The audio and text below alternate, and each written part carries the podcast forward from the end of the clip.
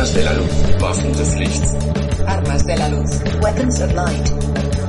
Armas de la luz. Armas de la luz. Waffen des Lichts. Waffen des Lichts. Weapons of light. Weapons of light. Armas de la luz. Armas de la luz. Armas de la luz. Weapons of light. Armas de la luz. Armas de la Weapons luz. of light. Armas de la luz. Weapons of light. Armas de la luz.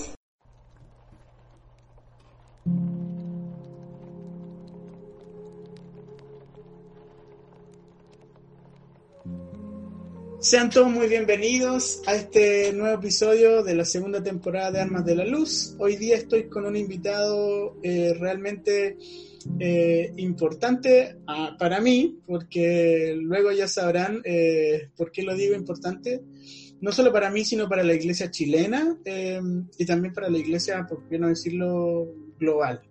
Eh, Javier Castro, pastor, doctor en historia, si no me equivoco, y también ocupó un cargo importante en el, en el gobierno. Eh, sin más preámbulos, Javier, ¿cómo estás? Qué gusto tenerte acá, qué privilegio tenerte acá en este podcast. Carlos, gracias a ti, muchísimas gracias a ti, el privilegio es mío. Eh, creo que es súper sano y súper bueno que podamos conversar de múltiples temas como, como hijos de Dios y, y abordar eh, en una perspectiva profunda tanto este tiempo como también reflexionar, ¿cierto? Eh, hacia dónde vamos, en qué estamos hoy y bueno, estamos para eso. Eh, bueno, yo, yo te presenté como doc- tienes un doctorado en historia, ¿cierto? Eh, Sí. Digo esto por, por los temas que vamos a hablar después con- con- conforme va avanzando la entrevista. También actualmente te, te desarrollas como pastor y también estuviste en el ministerio, eh, no sé qué ministerio es, pero en la oficina, Ministerio de la Secretaría General de la Presidencia. claro, encargado como director de la Oficina de Asuntos Religiosos, que se llaman los municipios, pero a nivel nacional, ¿cierto? Claro, la Oficina Nacional de Asuntos Religiosos, ahí me tocó un cargo que eh, fue ser director, eh, eh, asesorando a- al ministro de la Secretaría General de la Presidencia, y bueno, igual eh, hoy día sigo eh, trabajando en, en asesoría, en, en ámbitos de, de gobierno. Súper. Pero fuera de eso, lo que haces y tus títulos, ¿cómo se te defines? ¿Quién es Javier Castro o qué te ha dicho el, el padre acerca de, de tu persona? Preguntas difíciles, son buenas esas preguntas, nos ayudan a, a hilar fino. Yo, de verdad, primero me defino como hijo, aunque suene cliché y suene hoy día marquetero, yo lo veo así. Lo que nuestra primera identidad tiene que ver con nuestra naturaleza. Y, y yo me definiría como, como un hijo, ¿ah? un hijo del Padre que se ha esforzado en eh, obedecer. Y eso me ha hecho vivir tantas cosas, eh, diferentes procesos, aventuras, eh, títulos, estar expuesto en diferentes lugares y cargos que yo nunca pensé, eh, y solo por el hecho de, un día eh, conocer al Señor como papá. Entonces creo que si tú me preguntas quién soy, yo primero definiría esa identidad como un punto est- estructural, el ser hijo. Mm. Siempre digo esto, casi el, ahora ya va subo la línea del 90% de todos los entrevistados que he tenido, todos te- te- eh, parten diciendo eso, soy hijo. Eh, es que parte que- del tiempo que, sí, sí. de la generación que Dios está levantando. Sí, sin duda que sí, y qué, qué lindo escucharlo. ¿Cómo, ¿Cómo ves a Jesús? ¿Quién es Jesús para ti? Uh, eh, va a sonar, yo soy de la vieja escuela también, aunque soy de la nueva, tengo de, de ese componente, pero va a sonar bien pete pete, como decimos en Chile. Yo creo que Jesús es mi primer amor. Eh, Yo mm, creo que, que solo nombrarlo, hay una, una canción que me gusta que dice, eh, te nombro y me inundas. Y, y- así ha sido mi, mi, mi vivencia con él, eh, de, sentirlo como mi amado, de, ver su amor como una profundidad y, una verdad inalterable que sacude cualquier pensamiento, cualquier plataforma o paradigma humano, se derrita ante su amor. Y, yo creo que Jesús es primero eso, en mí, a pesar de ser muchas cosas, de, de estar presente en, tantas cosas de la vida, yo creo que lo primero que podría decir él es que mi amado, que, que es mi primer amor. ¿sí? Y creo que eso, eh, ese fuego cada día va creciendo eh, y, va creciendo alimentado por, la fidelidad que él mismo tiene. Mm, qué lindo, qué lindo.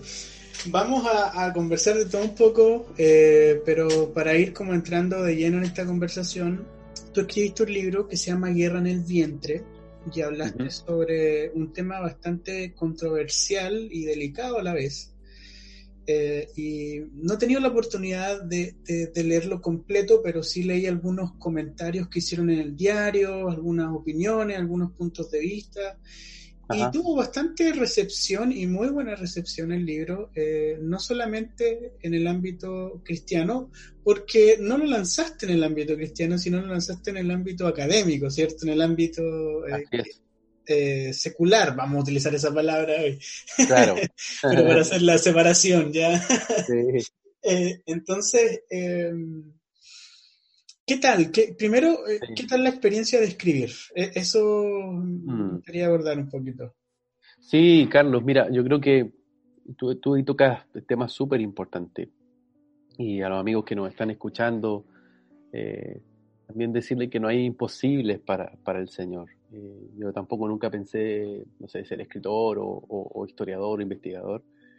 pero creo que hay muchas cosas que, el Señor pone desde la eternidad y hay otras que se van entrenando y hay otras que ameritan tener la valentía de lanzarse, en buen chileno, de, tirarse el piquero. Y, en ese plano, em, yo creo que mm, como hijos tenemos también una responsabilidad sobre la tierra y una responsabilidad que involucra poder hablar eh, la verdad del reino y muchas veces esa verdad necesita ser traducida a los espacios donde eh, la gente común o incluso la gente que debate eh, necesita escuchar algunos argumentos que están asociados a una premisa. En mi caso, la verdad. Para mí la investigación de la historia tiene que ver con hablar la verdad. Y, que esa, y que esa verdad pueda eh, manifestar o concebir un nivel de justicia que confronte al hombre y también a los sistemas con ah, la, propuesta que, el reino tiene en medio de. Y eso eh, parte por revisar de dónde venimos, parte de revisar los estratos que se han ido construyendo por generaciones. Entonces, para mí la, historia es un poquito eh, eh, eso, o sea, el escribir tiene que ver con hacer una proclama en donde la verdad se anuncia con un significado profético. ¿Qué quiere decir esto? Eh, que, tenga repercusión y tenga coherencia y sentido en mi día, es decir, traer lo eterno en un contexto donde hoy día hay tensión entre un problema humano, eh, una respuesta de las tinieblas, pero al mismo tiempo una posición que es la verdad, más allá de una, de una visión, por así decirlo, relativa, una posición que es una verdad y es manifiesta eh, en base al reino. Entonces, para mí escribir eso es un ejercicio donde se contrasta sombras eh, y luz, donde se, se, confronta la tiniebla y, también se revelan eh, a diferentes cuestiones que a veces están ocultas u otras que están en profundidad y necesitan ser manifiestas. Desde esa, disculpa que te interrumpa, porque aquí yo ya empiezo con las preguntas. Dale nomás. Eh, a ver, dijiste algo interesantísimo. Para ti la historia y el, escribir sobre la historia tiene que ver con, la verdad, ¿cierto? Con encontrar la, verdad. Mm. Hoy día estamos en una sociedad que algunos le llaman una sociedad líquida. Yo creo que has escuchado de eso, donde todo... Bauman, Sigmund Bauman, que habla claro, nada, nada es lo que parece en el fondo, todo va cambiando según el contexto, qué sé yo. Mm. Claro, y por ahí tú escuchas frases como la, verdad, la, la, verdad subjetiva y la historia también. La historia es de lo. según quien la interpreta, según quien la escribe. Pero en este caso, para ir a tu libro Guerra en el Vientre, hay datos. Y me da la impresión de que cuando tú hablas de la verdad, los datos en este sentido, puede ser, en la historia son la verdad, ¿o no? Los números, las cifras, los acontecimientos. ¿Cómo, cómo tú separas el trigo de la cizaña, tú como, como historiador y como hijo de Dios, en ese aspecto? Sí, buena, buena pregunta. Eh, el historiador muchas veces cuenta su versión de los hechos. Entonces, voy a hablar de algo que, para la historia de Chile ha sido complejo. Por ejemplo, en 1973. Mm. Eh, hay gente que dice que fue eh, un pronunciamiento, otros que dicen que fue un golpe, otros que dicen que fue un quiebre de la democracia, y aparecen múltiples interpretaciones a hechos, pero hubo hechos, y esos hechos necesitan ser narrados. Yo creo que eh, los hechos, de alguna forma, son puestos como en un laboratorio y tiene que ver con una mirada interpretativa, mm. en donde aparece lo relativo. Y es así, o sea, eso es verdad, hay opiniones que pueden ser relativas. Pero por otro lado, esos mismos hechos, vistos desde un prisma de la fe, necesitan ser puestos en una, en una visión de examen en donde yo confronte luz y tiniebla. Es decir, para un cristiano, la verdad tiene un hilo conductor. ¿ah? Y ese hilo conductor está eh, supeditado a una cosmovisión de reino, está supeditado a principios que durante toda la escritura están ahí.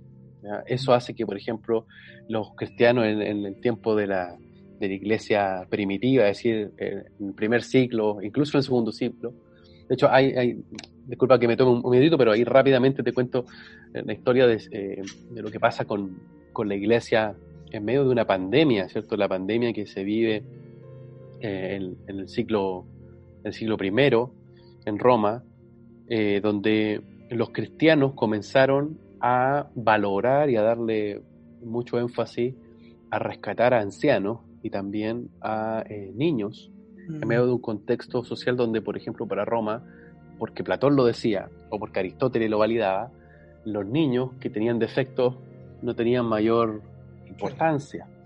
Entonces, esa, esas perspectivas que podrían eh, de alguna forma ser para cualquier otro personaje o investigador su propia opinión, para mí se constituye como una verdad y por tanto en un motor de cómo también leo la historia, de cómo también leo los hechos.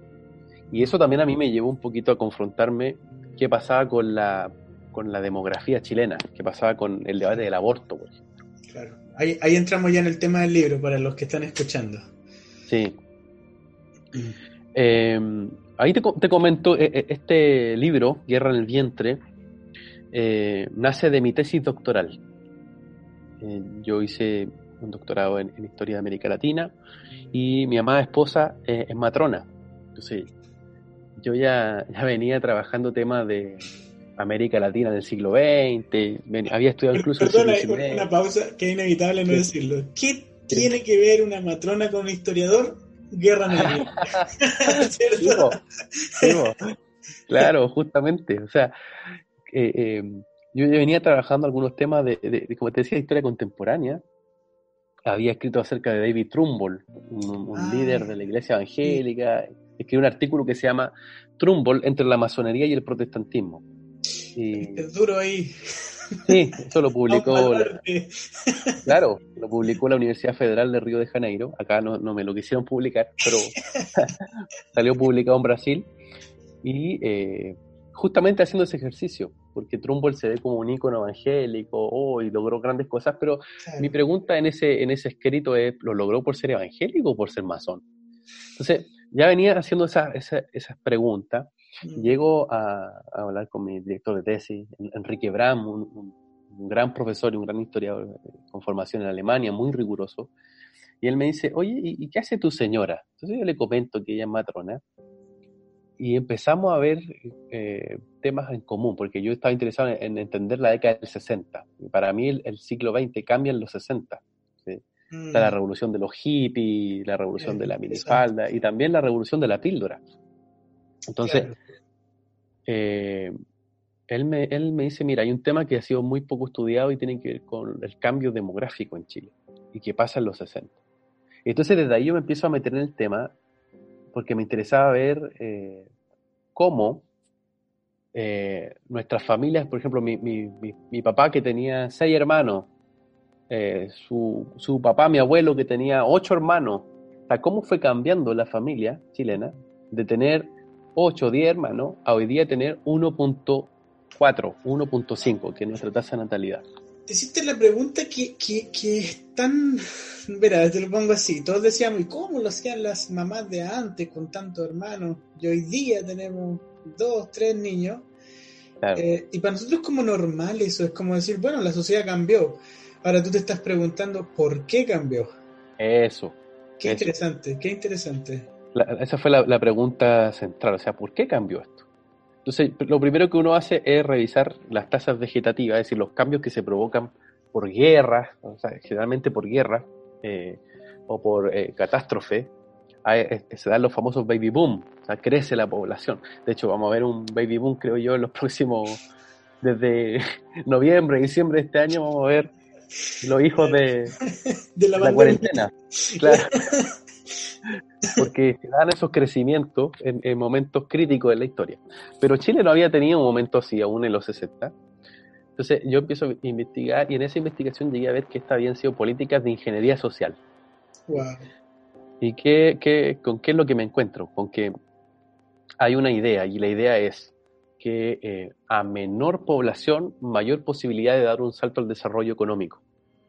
Entonces, eh, se hace, un, se hace un, convenio, en este caso con algunas organizaciones principalmente norteamericanas, Wow. en un proyecto que se llama la Alianza para el Progreso, donde se entregan muchos recursos eh, económicos en Chile eh, para que o sea, se construyan colegios, se den propaganda pro Estados Unidos, porque estamos eh, en esa época estábamos Sí. en la Guerra Fría, Claro, la Unión claro. Soviética versus Estados Unidos. Entonces Estados Unidos no quería una nueva revolución cubana en Chile ni en otros países, y para eso debía darse un salto al desarrollo rápidamente. ¿En aquel tiempo cuestión- el presidente estaba en Chile y en Estados Unidos? Estamos hablando específicamente del presidente Frey, Ok. Frei Montalva, y en Estados Unidos el presidente Lyndon Johnson, que viene después de Kennedy. Entonces, pero ya desde Kennedy, incluso de Alessandri, ya se empiezan a dar algunos primeros proyectos eh, de este tipo, aunque son con mayor fuerza generados con Frey y, y con Lyndon Johnson.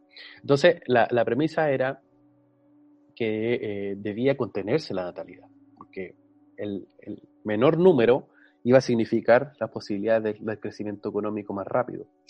Y en ese sentido se van a provocar diferentes, eh, yo diría, estrategias, y inclusive vamos a ver a la Fundación Ford, a la Fundación Rockefeller, eh, involucrada en financiar, eh, entregar muchas píldoras anticonceptivas. Chile, por- en Chile, por ejemplo, se inventa la famosa, el anillo de zipper, ¿ah? la T de cobre, son todos esos inventos chilenos.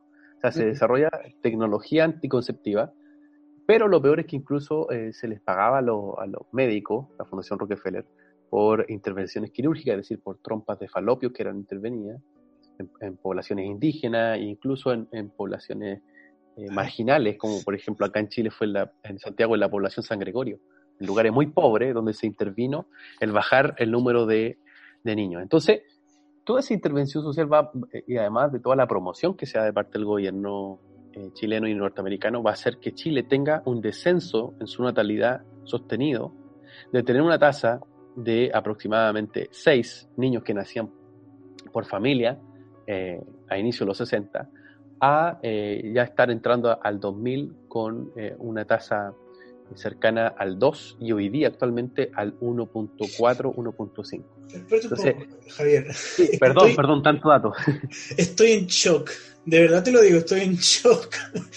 Esta información está en, en- en cartas, está en proyectos de gobierno, está todo documentado, ¿cierto? Porque tú te fuiste a... a- ¿Qué, qué, qué, qué dice la gente que sabe esto? O sea, yo estoy como en Sí. shock, yo digo, ¿qué, qué, qué está pasando acá? ¿De qué nos perdimos? Eh, ¿Cómo nos No sé, no sé si te pasó Mm. lo mismo, porque... Sí.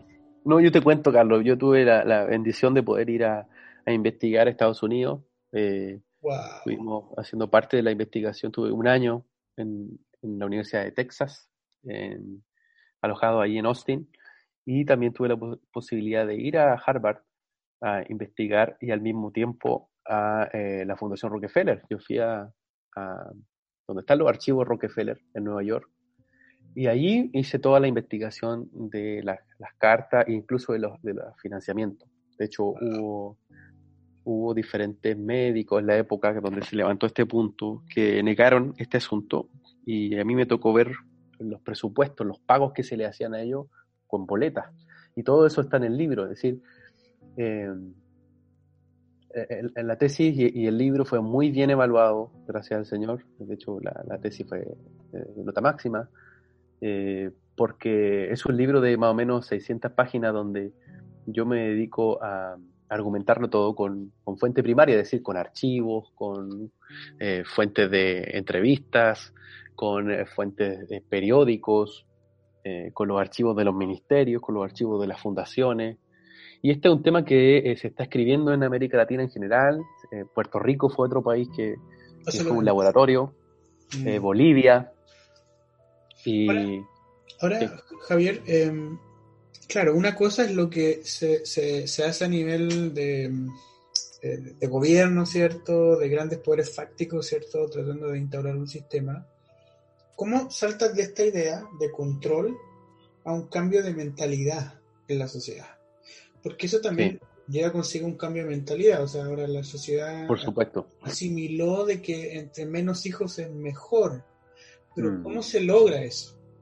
Sí, sí, eso es justamente un tema. O sea, acá hay eh, una multiplicidad de factores. O sea, no solamente tiene que ver con la política que lanza un gobierno. Acá también hay una época en la que se establece eh, primero una revolución cultural. O sea, los Beatles eh, que son quienes abren la década del 60, eh, marcan un precedente. O sea, imagina, eh, John Lennon decía, imagina, ¿cierto? Imagina que el mundo es así, imagina incluso que Dios es así, hay diferentes cuestionamientos. se da la revolución de París el 68 en las universidades, donde irrumpen los estudiantes universitarios y empieza a crecer el paradigma postmoderno. Es decir, la década del 60 es también una década de cambios culturales profundos. Mm. Eh, hay una transición generacional. Y en esa transición generacional, eh, imagínate que venía, esta es la generación que crece después de la Segunda Guerra Mundial. Eh, entonces, ellos, ellos crecen ya en otro, en otro clima social y en otro clima político, y siempre cuando existen mejoras, mejoras eh, de orden económico y social, comienzan a existir cuestionamientos de, otro tipo, más sofisticados y también más de reflexión cultural. Entonces, eh, eh, esta generación que es la de la posguerra, es, la, es, la, generación que critica la guerra de Vietnam, que, vive el hipismo. La década del 60 mm. es la década de los hippies. vamos a Woodstock y, y, la revolución ya no es tomar el fusil e ir a una, a una guerra contra Hitler, eh, sino que la revolución ahora es más bien fumarse un pito de marihuana y, cantar en, Woodstock y, ir contra los padres. Es decir, esta es la generación que va contra eh, el, sentido de la autoridad.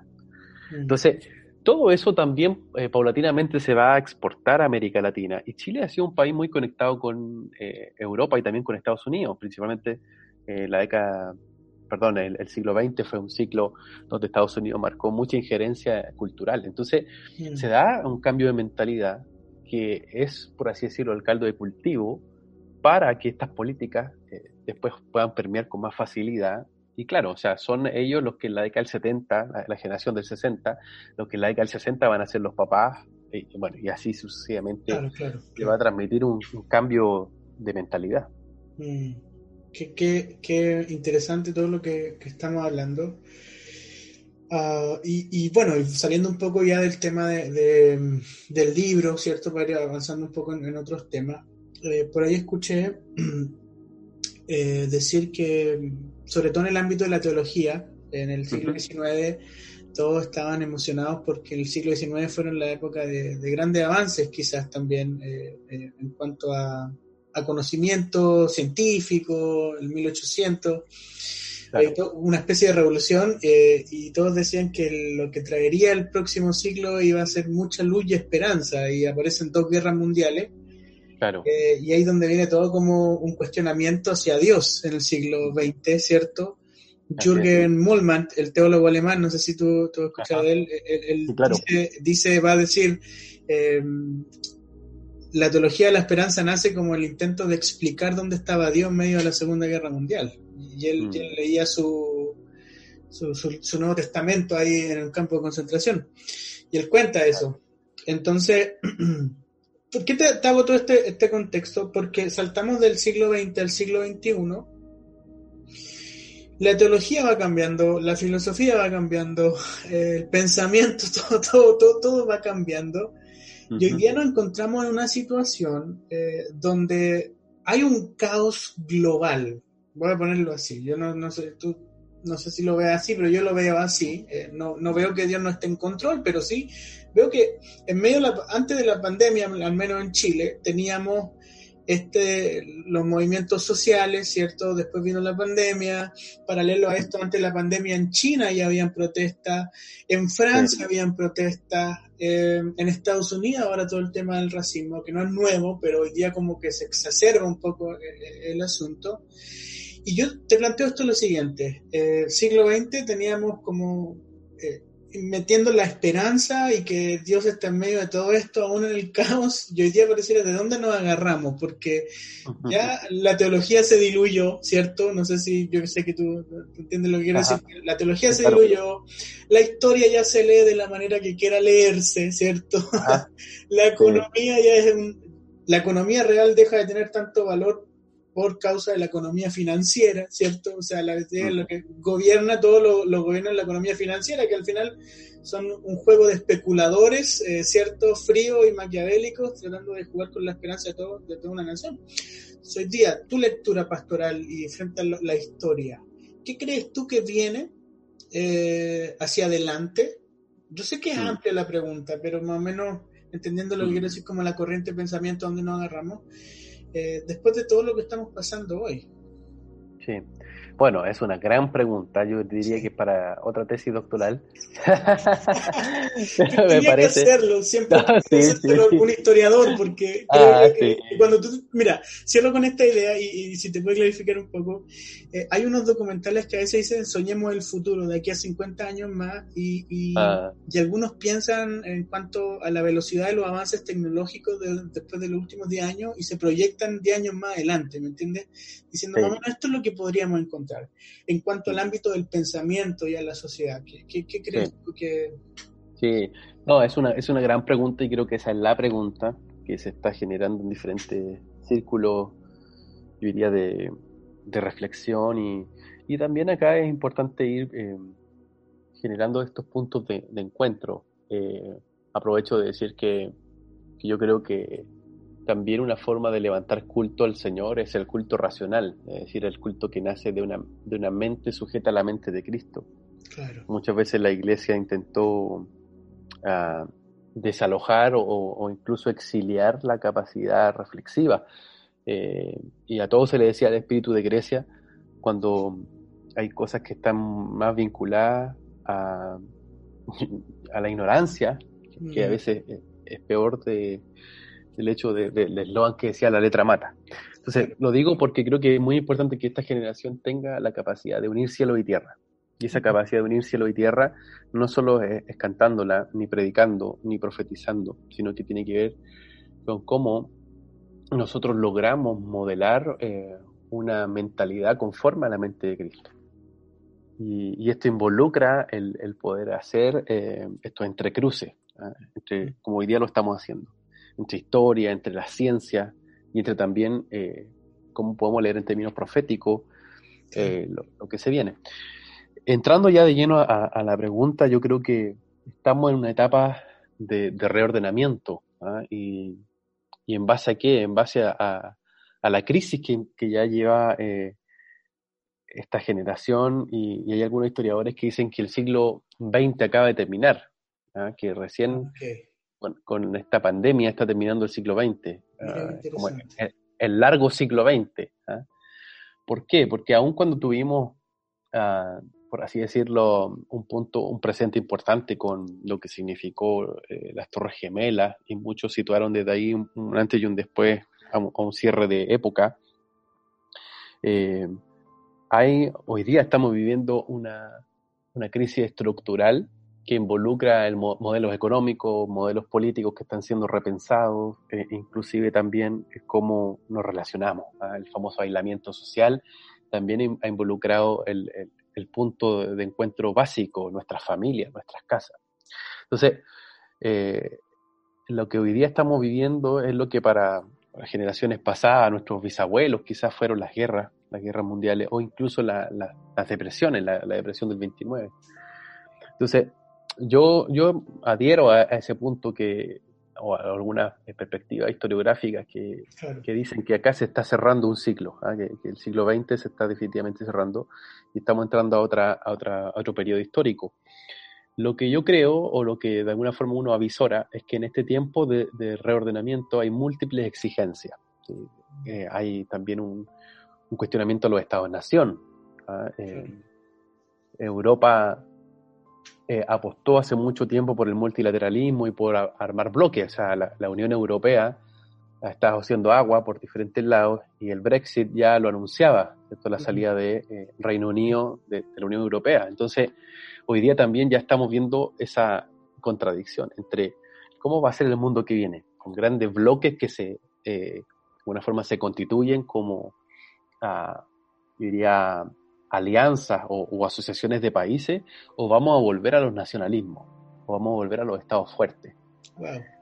Y ahí está, por ejemplo, Trump, que, habla America Great Again, ¿cierto? Que tiene una visión bastante excepcional o, incluso otros países eh, como Rusia.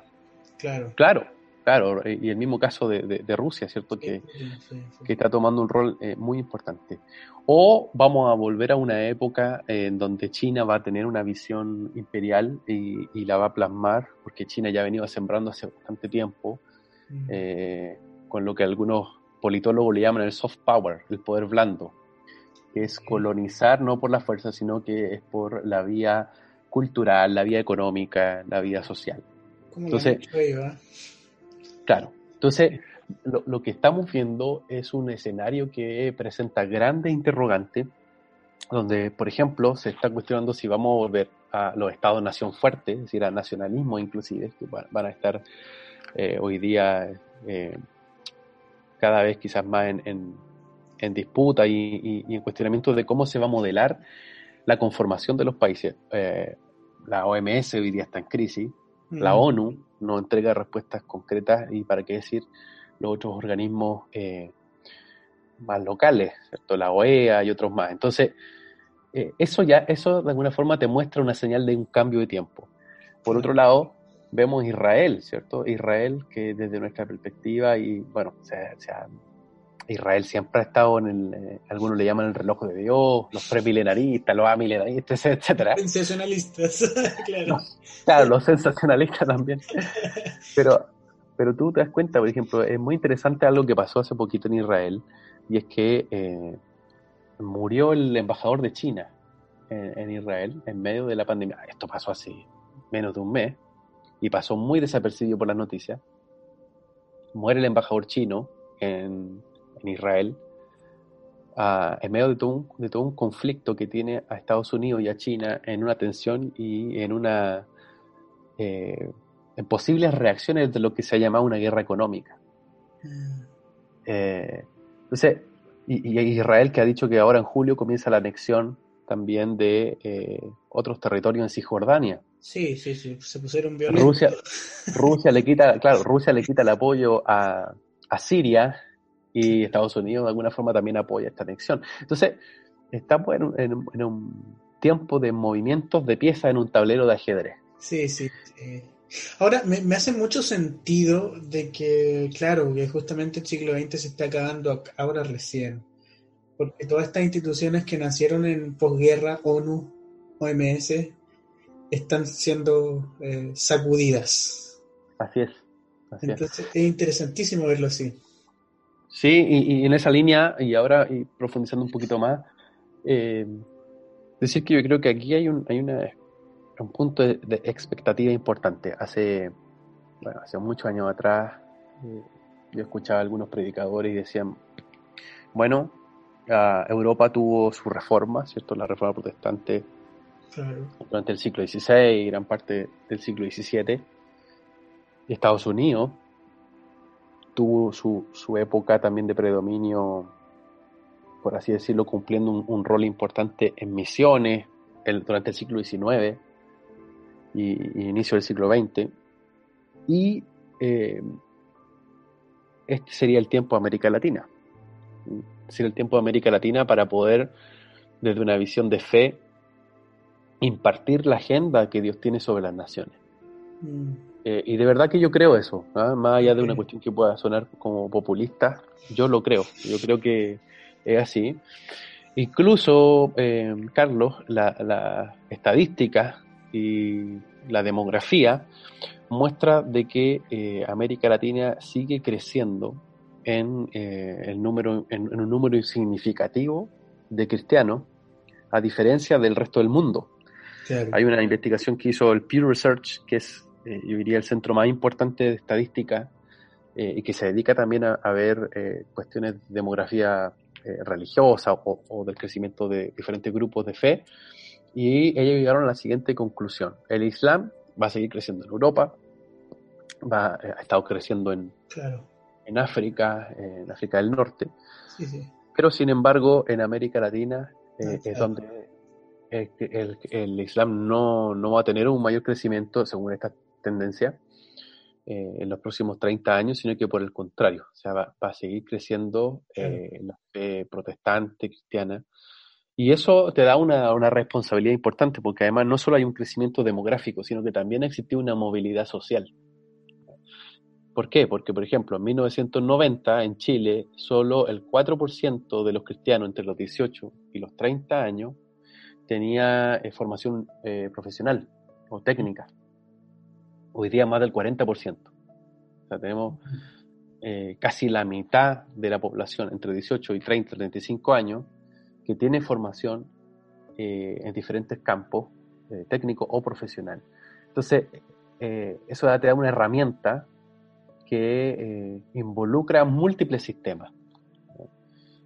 Y que va más allá de, lo que algunos llaman los siete montes o la esfera, o bueno, ponga, pongámosle el nombre que, queramos, pero tiene que ver con una cuestión, eh, yo diría, de, transición eh, y, de, un salto más cualitativo que cuantitativo. Porque por lo menos hemos entendido que el 20% de evangélicos en Chile no significa influencia eh, cultural como la que puede tener el 3 o el 4% de otros tipos de minorías. Sí, sin duda que sí. Ahora, llevándote desde lo que estás hablando, llevándote a ese punto, por, por, varias generaciones, hubo un rechazo a que los cristianos se involucraran en asuntos gubernamentales. Mm. Después nos fuimos al otro extremo. Eh, tenemos que tomar los gobiernos, eh, diputados, presidentes, alcaldes, ¿sí o no? Eh, sí.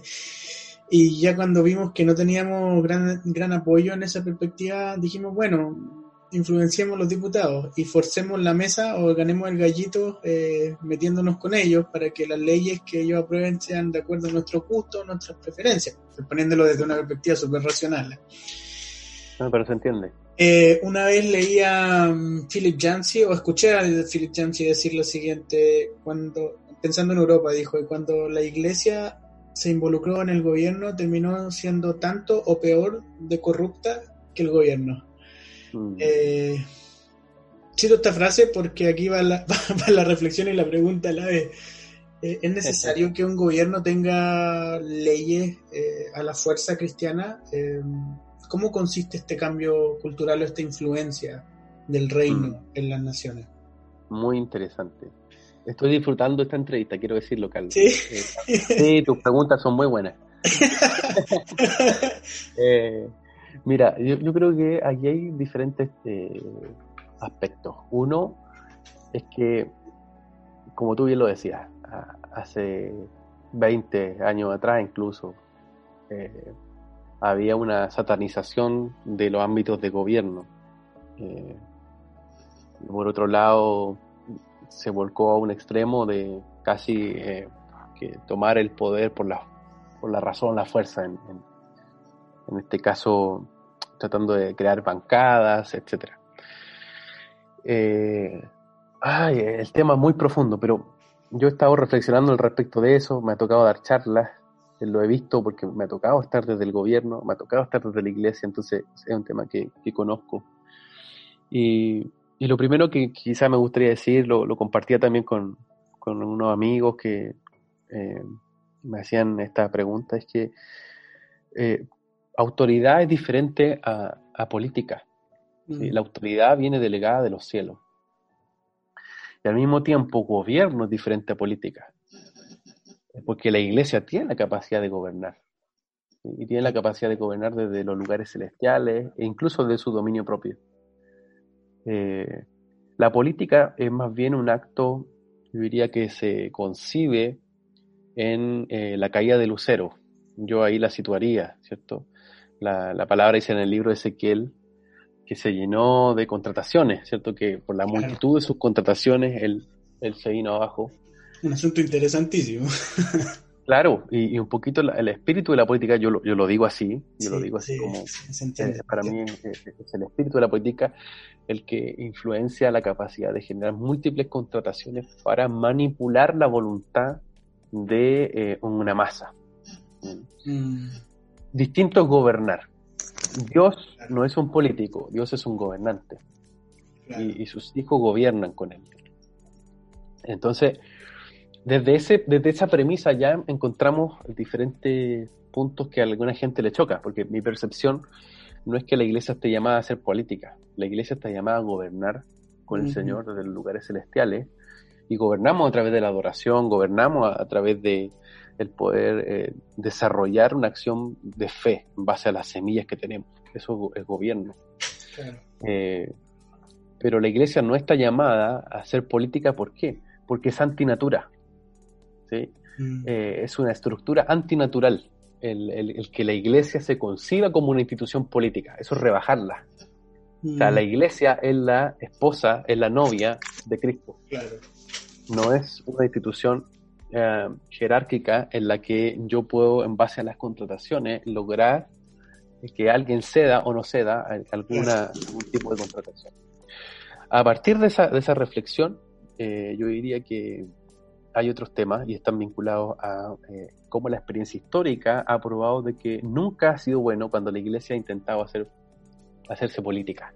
Bueno, lo dice ya desde Constantino, ¿cierto? Como en el concilio de Nicea se arma este engendro medio raro, eh, en donde el- el- la religión del emperador pasa a ser eh, también la religión del Estado, y aparece el catolicismo romano como una estructura imperial que por la edad medieval termina delimitando territorios, diciendo cuándo comienzan o no guerras, ungiendo reyes.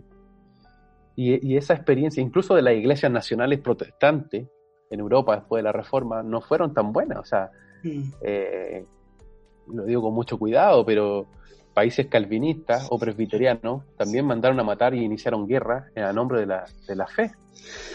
Entonces, eh, ya eso siendo más aterrizado el siglo XX, en América Latina, toda la efervescencia de los partidos políticos evangélicos no ha sido bueno. ¿ah? Los partidos políticos evangélicos o los partidos políticos confesionales reducen a la iglesia a una identidad política.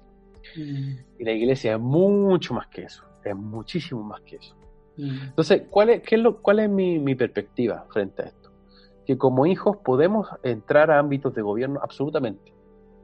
Si no, no tendríamos a los José, no tendríamos a Daniel, no tendríamos a Esther, ni siquiera a David, que fueron gente que tuvo esa injerencia en los espacios públicos para gobernar en los diferentes poderes, en este caso el ejecutivo, el legislativo, el judicial. mm, Y así como Dios nos llama a poder ser eh, artistas o, o artesanos o empresarios, también hay gente que tiene un llamado para presidir, para administrar territorio. Eh, y frente a eso creo que es muy importante que nosotros podamos hacer un trabajo formativo que pueda diferenciar esto y pueda un poco desintoxicarnos de la idea de buena primera de decir vamos a ser políticos evangélicos o vamos a ser un partido evangélico o vamos a hacer una, una bancada evangélica, porque inmediatamente tú te pones un- una muralla. O sea, si tú gobiernas, tú gobiernas para un país, no para mm. un grupo exclusivo. Ahora, en eso, eh, por eso te decía, te decía el hincapié, eh, yo estoy en, en- en contra del aborto. Me imagino que tú también, obvio. Eh, pero si voy a legislar para el país, ¿cómo, cómo veo esos temas? La homosexualidad, el matrimonio igualitario. Mm. Ya salgamos un poco del área, de esa área y vámonos al tema de la economía con respecto a la, a la economía. ¿Qué, qué modelo de país económico tenemos? Mm. Eh, ¿cómo, ¿Cómo entonces vemos eso? Eh, Sí. Sí, mira, eh, uno tiene que revisar algunos ejemplos y, y, quizás para mí el ejemplo más importante es el de Abraham Kuyper. No sé si lo, conoce. Abraham Kuyper fue de nombre, pastor y fue eh, teólogo y fue además fundador de la Universidad Libre de Ámsterdam. Eh, siendo cristiano, él forma también esta universidad. Y llega a ser primer ministro de Holanda. Cuando llega a ser primer ministro de Holanda, cesa con sus funciones pastorales y, ejecuta todo un plan basado en su cosmovisión, que es social cristiana.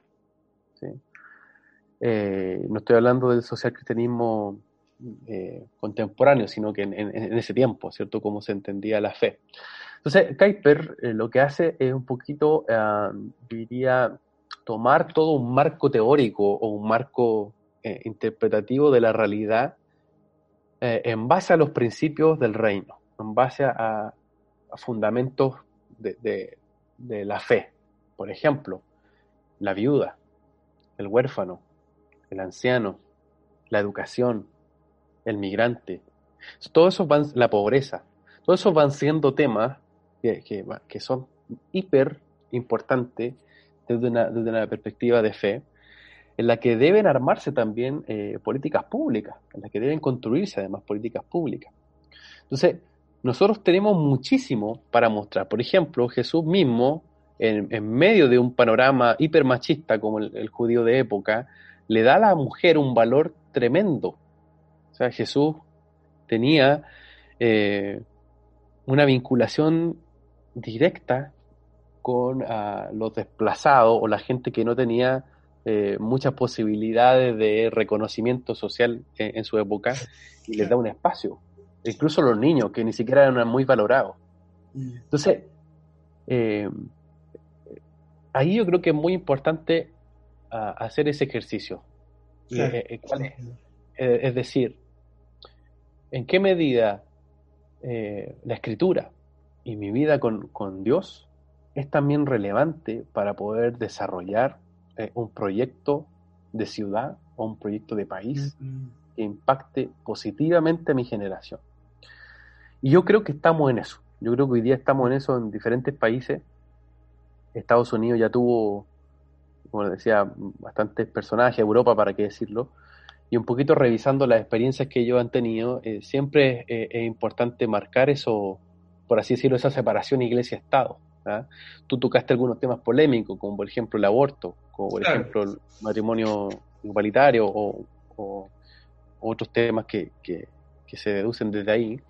Y ahí yo creo que es importante que nosotros podamos eh, ser valientes en mostrar nuestra posición, eh, pero no, no solo con el eslogan, sino que también mostrando, eh, insisto, en, términos de cómo una, una política o una medida que beneficia a la familia o que beneficia, en este caso, a la vida del más débil, es relevante. O sea, yo creo que, miren, voy a contar algo acá. Nosotros, eh, yo soy director de, un centro de estudio que se llama Oikonomos, eh, y hace años veníamos trabajando en, la, en, poder levantar eh, un centro de liderazgo público para jóvenes cristianos. Entonces, yo les decía adelante que mi, mi esposa es, matrona, y nos fuimos a meter a una universidad muy feminista, a la Universidad de Santiago, la Universidad de Santiago de Chile, en el Salón de Honor hablar nuestras razones por qué no al aborto. Mira. Y también hicimos lo mismo en la Universidad de Chile, en la Casa Central. En la Universidad de Chile eh, hizo todo lo, imposible un, un frente feminista que se llamaba Lilith, por redes sociales, por todos lados, llamaron a FUNAR, ¿no? No lo pudieron hacer. Se, se hizo en la Universidad de Chile eh, el, eh, este conversatorio, donde nosotros llevamos científicos donde llevamos eh, cientistas políticos y donde también, en este caso, una matrona también expuso de por qué no estábamos de acuerdo con el aborto. Claro. Pero en ningún minuto nos pusimos a, a, predicar o, o, a decir eh, por qué de tal manera hemos al mundo, sino que se entregaron nuestras posiciones después de una, de una reflexión profunda. En la Universidad de Santiago fue impresionante porque entraron con con lienzo muy grande las agrupaciones feministas de la universidad estaba repleto el salón, más de 400 estudiantes universitarios. Y en medio de eso, en medio de eso, eh, hubo mucho, mucha debate y polémica, se pudo exponer, pero una, una chica eh, contó el testimonio de que ella iba a ser abortada y, y cómo eh, en el último minuto la mamá decidió que no y ella estaba ahí contando su testimonio delante de todos los estudiantes. Y eso provocó un quebrantamiento en el corazón de algunas personas y vimos frutos bien, bien potentes. En mi caso, por ejemplo, mi libro, el que hablábamos delante, fue citado en el Tribunal Constitucional en el debate del aborto. Sí, eh, entonces, es por ahí una publicación con respecto a eso. Entonces, lo que yo, a lo que yo voy es lo siguiente, y aquí termino, disculpa si me, alargo mucho, pero aquí termino con la, con la idea. Nosotros tenemos que ser sal y luz, pero nunca debemos imponer nuestra posición. Eh, la fe se expone, no se impone. Mm. Eh, porque el Espíritu Santo es el que convence de justicia, de juicio y de arrepentimiento. Y Él es quien va a hacer eso, en, esa es nuestra confianza, o sea, de poder exponer la verdad. Eh, y creo que lo mismo pasa en espacios públicos. Eh, a mí me, da mucha pena cuando la iglesia se queda callada o cuando la iglesia lo hace mal, es decir, tiene gente que habla de la, de la familia, que habla en contra del matrimonio gay, pero es un maltratador, esa persona tiene un desastre en su casa y toma toda una pancarta evangélica, etcétera, pero en su vida no lo vive. O sea, eso no tiene ninguna repercusión. Mm. O sea, eh, eh, eh, esa, mm, dualidad en la mentalidad que, se arma por causa de la religión le quita poder y le quita autoridad a, la iglesia para poder de verdad provocar cambios significativos. Mm. Frente a esta realidad que hoy día tenemos que es muy agresiva, que es muy dura, nosotros tenemos que, en amor, permanentemente exponer la mm. verdad. Siempre, siempre hay un riesgo igual ¿ah? de, caer en el debate ideológico meramente por el argumento, por el argumento nomás. Mm. Y yo a veces veo también que hay un sector de la iglesia que le gusta ese, ese tipo de, de, discusión. Eh, y bueno, sin duda hay mucha, hay mucha tela que cortar ahí, pero con respecto a esto de, la política y el ámbito gubernamental, eh, ¿qué, qué, qué, qué, piensas tú con respecto y para ir como llegando como cerrando la, conversación? Porque tenemos mucho, hemos hablado muchísimo, el tiempo ya se nos está alargando, eh, no quiero quitarte tanto tiempo, pero justamente en eso, en el ámbito gubernamental, hoy día hay un problema grande en Estados Unidos que tiene que ver con el racismo Eh, nosotros en Chile lo vemos de lejos, eh, en alguna medida, decimos en el fondo aquí no hay tanto, tanto racismo a nivel de Estado, quizás, decirlo de esa forma, em, pero sí eh, creo yo de que, de que hay racismo también. en la iglesia hay racismo, a ver, quiero llegar a un punto porque lo pensaba mientras estaba hablando. En la iglesia yo veo que hay racismo. En la iglesia también veo que hay gente que es comunista, hay gente que es libertaria, sobre todo muchos jóvenes hoy en día, ¿sí o no? Sí. eh, hay cuánta cosa dentro de la iglesia. Eh, ¿cómo, ¿Cómo ves tú eso? ¿Qué, ¿Qué necesitamos entonces entender hoy con respecto a eso? Sacudirnos de toda esta eh, ideologías que están eh, hoy día gobernando el, mundo y, nosotros hoy día no, tomamos de esto también. Eh, sí, bueno, parto, parto del, racismo. hay, una, hay una estadística que, a mí me, me chocó, me pegó, que hizo el Barna Group en Estados Unidos y, y, lo hizo recién en el año 2019 dentro de la iglesia cristiana hizo la pregunta de eh, si es que los cristianos debiesen arrepentirse por el pasado racista de Estados Unidos. Y solo el 16% de los cristianos estadounidenses dijo que sí, que la iglesia debiese arrepentirse por el pasado racista. Eh, peor aún, el 12% de esos cristianos entrevistados dijeron que la iglesia debiese buscar la restitución. Es decir, eh, es dramático. Esas cifras son, son muy duras. Y, creo que lo mismo pasa eh, en Chile, o sea, en, y en América Latina. hay diferentes tipos de, por así decirlo, micro racismo, eh, con, el, con el peruano, con el boliviano, y en Argentina con el chileno, con el, el paraguayo, etcétera. Entonces, yo creo que, que se, se da este tema en base a, a la falta de, eh, de identidad. O sea, el racismo para mí muestra un, problema de identidad profundo, de no saber quiénes somos en el reino, ni que somos hijos de un mismo padre, insisto, y parece eh, una respuesta de, escuelita bíblica, pero, pero es así, o sea, hay, una, hay un problema profundo de identidad y, una ignorancia tremenda, y ahí abordo el otro tema, o sea, la iglesia hoy día no lee la escritura, y yo creo que hay un analfabetismo bíblico tremendo. Y ese analfabetismo bíblico se ha reemplazado por el sensacionalismo eh, y, por el eslogan marquetero. ¿ah? Eh, eso a mí me complica porque, porque creo que cuando la gente no se mete con la escritura, eh, tampoco se mete con el Señor, o sea, tampoco hay una relación de profundidad.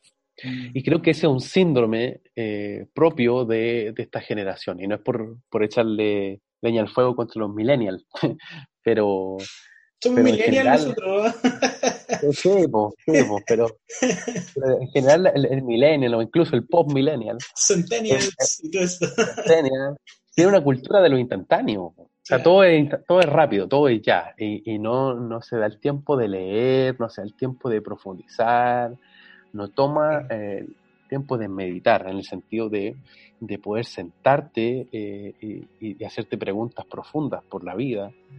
Eh, y eso mismo creo que se ha reproducido, eh, esa misma lógica ha estado instalada en cómo se, se, provoca la relación con Dios. Y te lo digo desde la pastoral que a mí también me toca hacer con muchos jóvenes, con, con, estudiantes universitarios, que quieren algo rápido ya, ¿ah? quieren ser mega predicadores o quieren, no sé. Sí, sí, entiendo. YouTube hoy día y Instagram. Claro, claro. Y eso, claro, y, ¿no? se crean pequeñas pymes o pequeños emprendimientos de la fe que están ahí asociados a, a, no tener una experiencia eh, de, como se dice en, en Chile, eh, de pelar el ajo, ¿ah? de doblarte la rodilla, de meterte con el Señor y, y tener sustancia. Yo creo que vemos una generación que no tiene sustancia y esa generación que no tiene sustancia tiene dos problemas. Uno, lo que te decían antes, un problema de identidad. No conoce quién es el Señor y tampoco no conoce quién es Él, quién es ella. Pero además de eso, creo que tiene un problema de, eh, de un, síndrome de ansiedad de poder eh, necesitar la aprobación, necesitar el like, el me gusta permanente. Mm. Eh, y eso hace que se, sea muy volátil, muy, como decíamos delante, muy uh, acuosa, ¿ah? que no, no líquida, así que no tenga fundamento.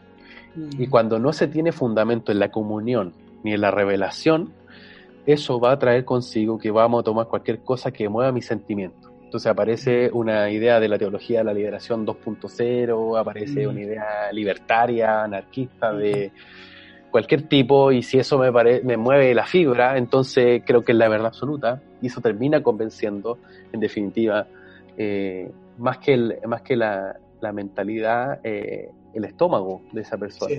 Sí. yo creo que, que, ahí estamos con un tema complejo. Sí. Tú como historiador, eh, no quiero quitarte mucho tiempo, pero es que me surge esta pregunta. ¿Cuánto más le ha hecho el capitalismo a la iglesia?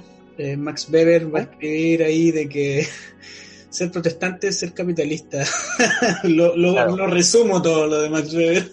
se, dice que hay como casi una relación ahí de, amor entre el capitalismo y el protestantismo. Eh, ¿qué, piensas de eso? es como el que, bueno, que también Chávez, ¿cierto? Hugo Chávez, que era el, socialismo del siglo XXI, el socialismo bolivariano que decía que la revolución verdadera era la, revolución de Jesucristo. Claro, claro. El verdadero socialista. No, yo creo que eh, Weber, eh, Weber hay una reflexión más profunda. O sea, en Weber también hay una vinculación en, bueno, en la ética protestante de mostrar un poquito eh, las instituciones, ¿cierto? Y ahí eso, ese punto es bien respetable, la medida de que las instituciones que tienen mayor niveles de confianza eh, por, por, su fe, van a ser más estables. Ese es un punto rescatable. Pero de ahí a decir que el cristianismo igual capitalismo creo que eh, es un extremo. como situarlo en cualquier otro tipo de ideología. Yo creo que lo que hemos vivido, y, este es un tema para nosotros como Iglesia Latinoamericana, eh, es que hemos eh, reproducido muchas dinámicas de pensamiento asociadas a Estados Unidos.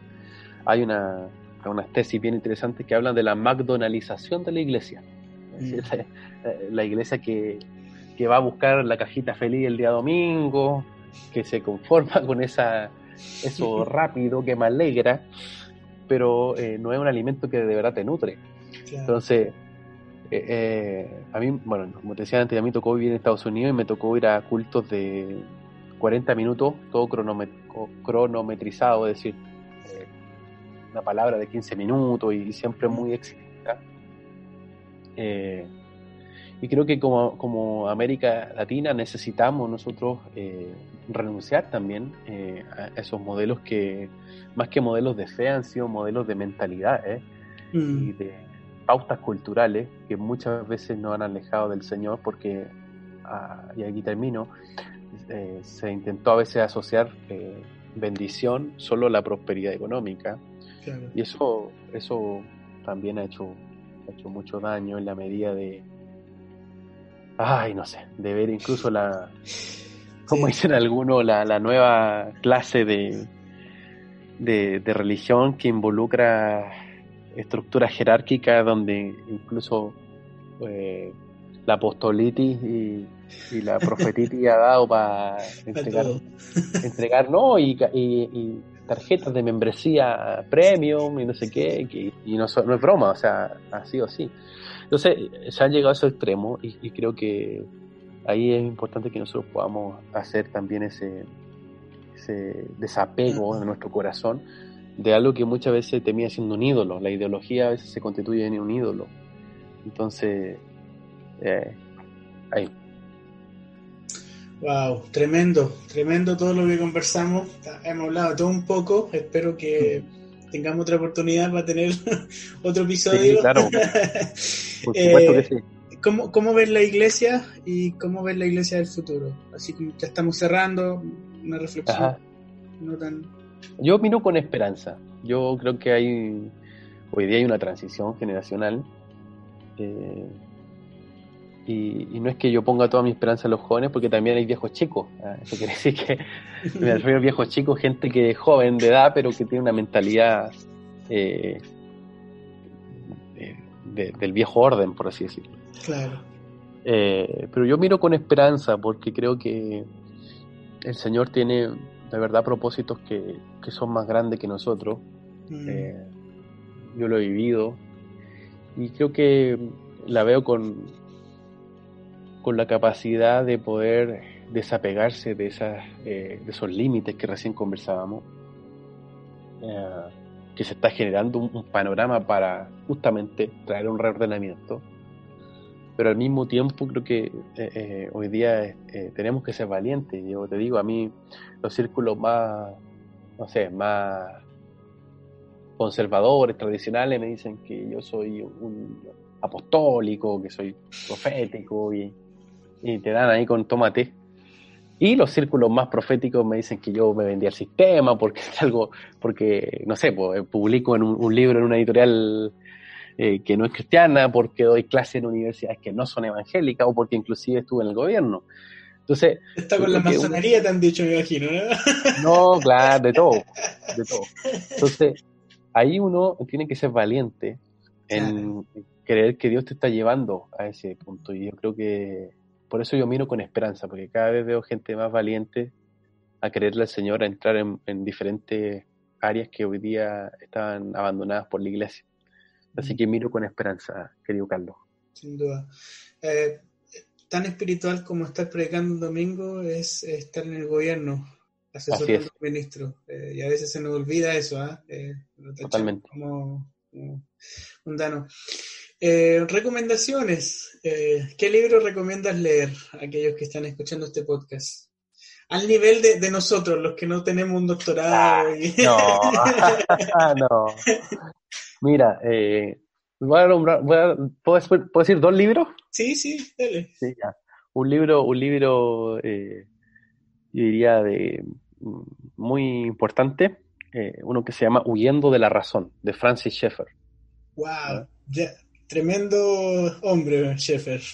Sí, sí, y yo creo que ese es un libro muy bueno porque te, te da un poquito la panorámica de gran parte de lo que hemos venido conversando en relación a tener Mm. un, un contraste de una conmovisión del reino y, y bueno, y la posmodernidad. Así que ese es el primer recomendado. Y eh, el segundo libro que, que yo creo que de alguna manera eh, yo diría puede despertarnos a, a- a poder avanzar en, en- en este tiempo. Eh, va a sonar duro, pero eh, es muy difícil a veces encontrar literatura eh, cristiana que salga de los temas comunes. ¿sí?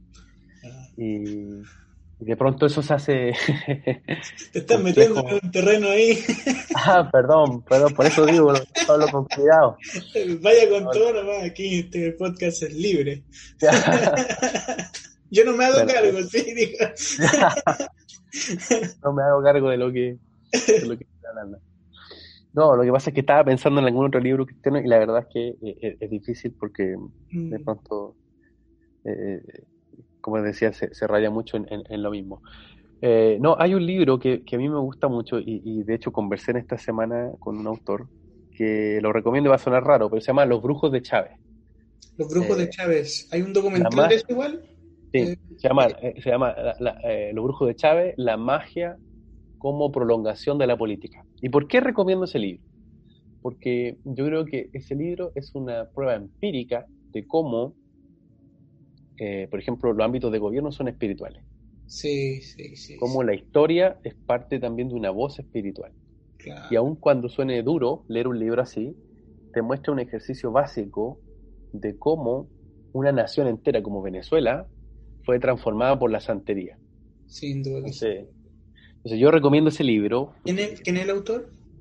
eh, David Placer, David Placer, Ok, Los Brujos. se llama Los Brujos de Chávez. Y es un libro, como te decía, eh, polémico, que habla de una historia reciente, pero que te muestra lo que recién estábamos conversando, o sea, cómo, cómo se transformó una, una nación en más o menos 20 años a partir de, bueno, todo lo que se narra en ese, en ese libro. Es muy entretenido además, por eso también lo... ¿Dónde, con- ¿Dónde encontramos tu libro? ¿Dónde se compra? Mi libro, Guerra del Mito, está en Feria Chilena del Libro, la librería Antártica, está en Ah, la, librería de los malls, ahí, ahí va, ya. estamos, estamos a otro nivel. En una librería cristiana no lo encontramos, ¿cierto? No, no, no, no, no sé si les guste. claro, también es cierto. Aparte que tiene 600 páginas, dijiste. Sí, No, no.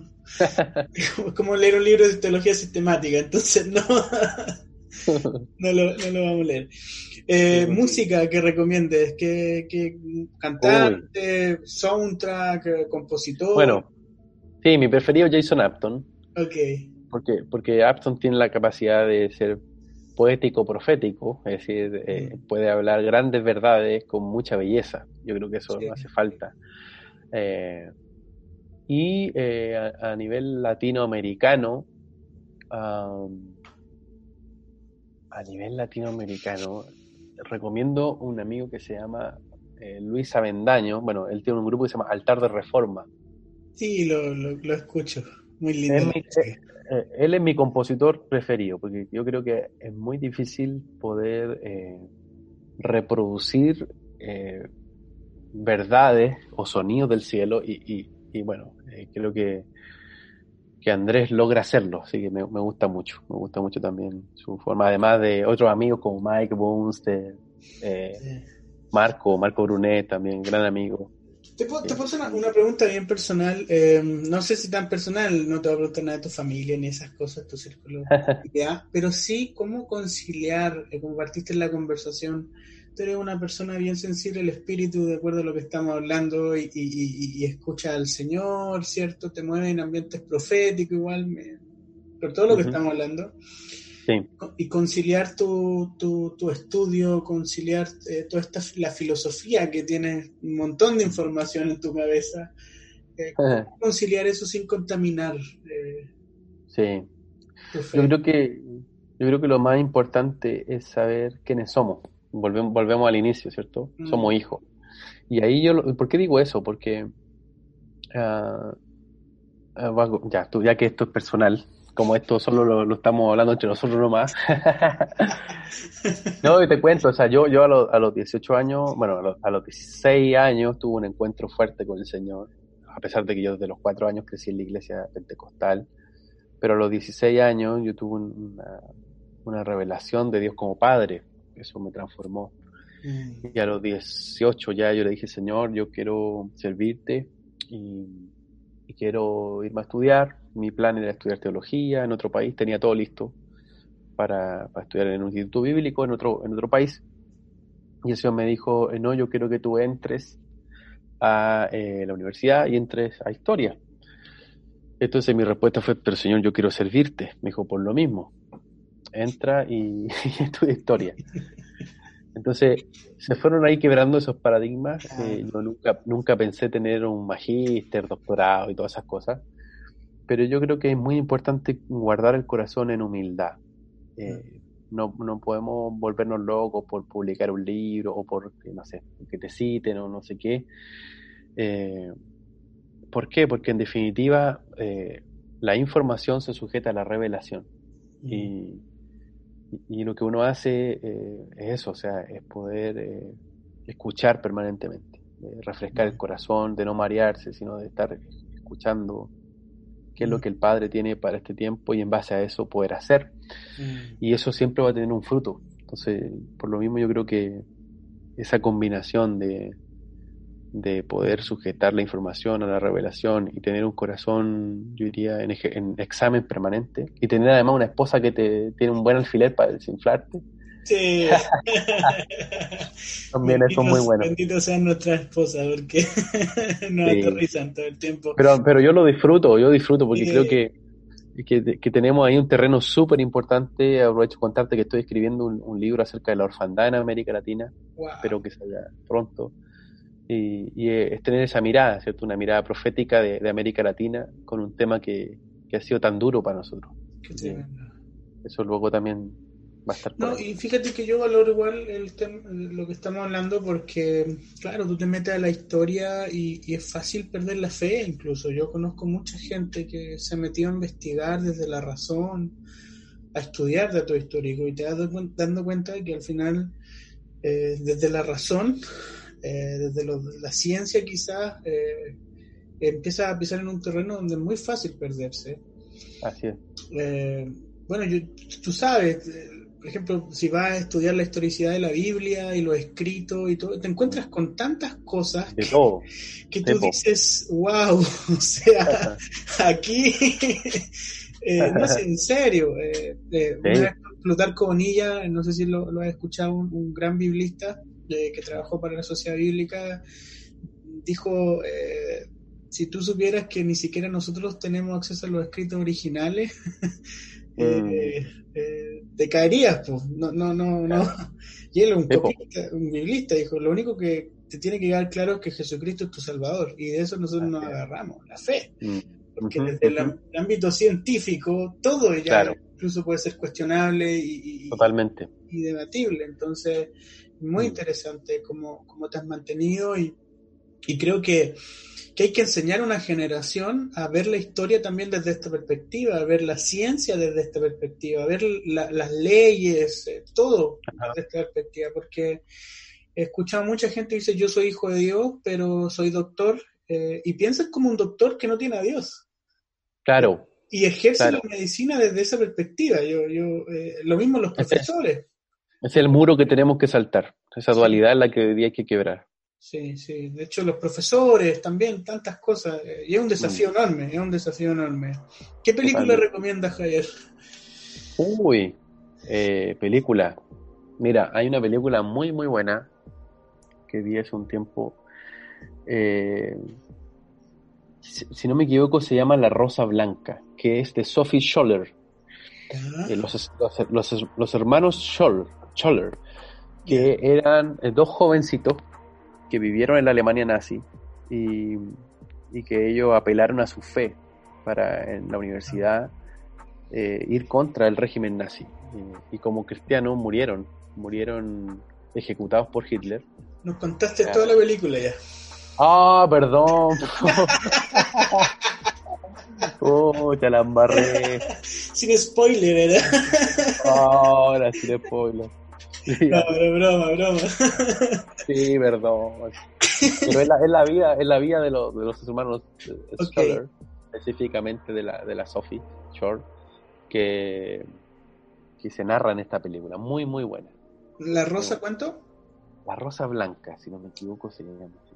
La rosa blanca. Pero y bueno, ya nos contó toda la película, así que... Oh, perdón, la bueno, muchas gracias por este tiempo, Javier. De verdad que sí, ha sido un- un- un- una tremenda conversación. Espero que podamos más adelante poder programar otra eh, conversación, si es que se nos da el tiempo y, y todo, pero de verdad, hemos conversado todo un poco. Yo, yo espero que aquellos que están escuchando Sí. puedan hacer sus propias reflexiones también. Como siempre digo, no venimos a imponer algo, sino a, a contribuir a la conversación y, y ayudar a la fe de aquellos que estén escuchando. Últimas palabras, Javier, que se pueda decir.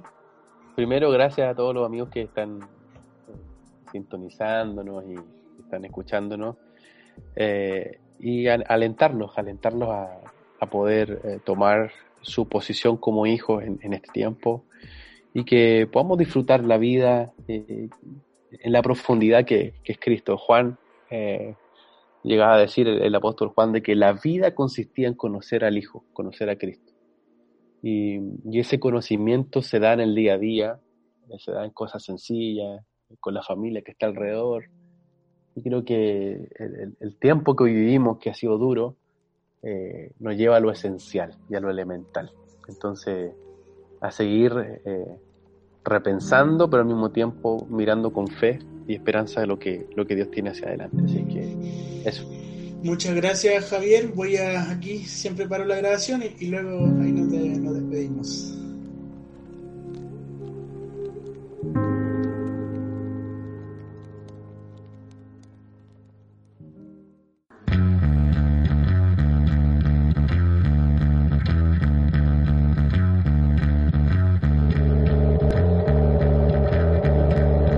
Armas de la luz, Waffen des Lichts.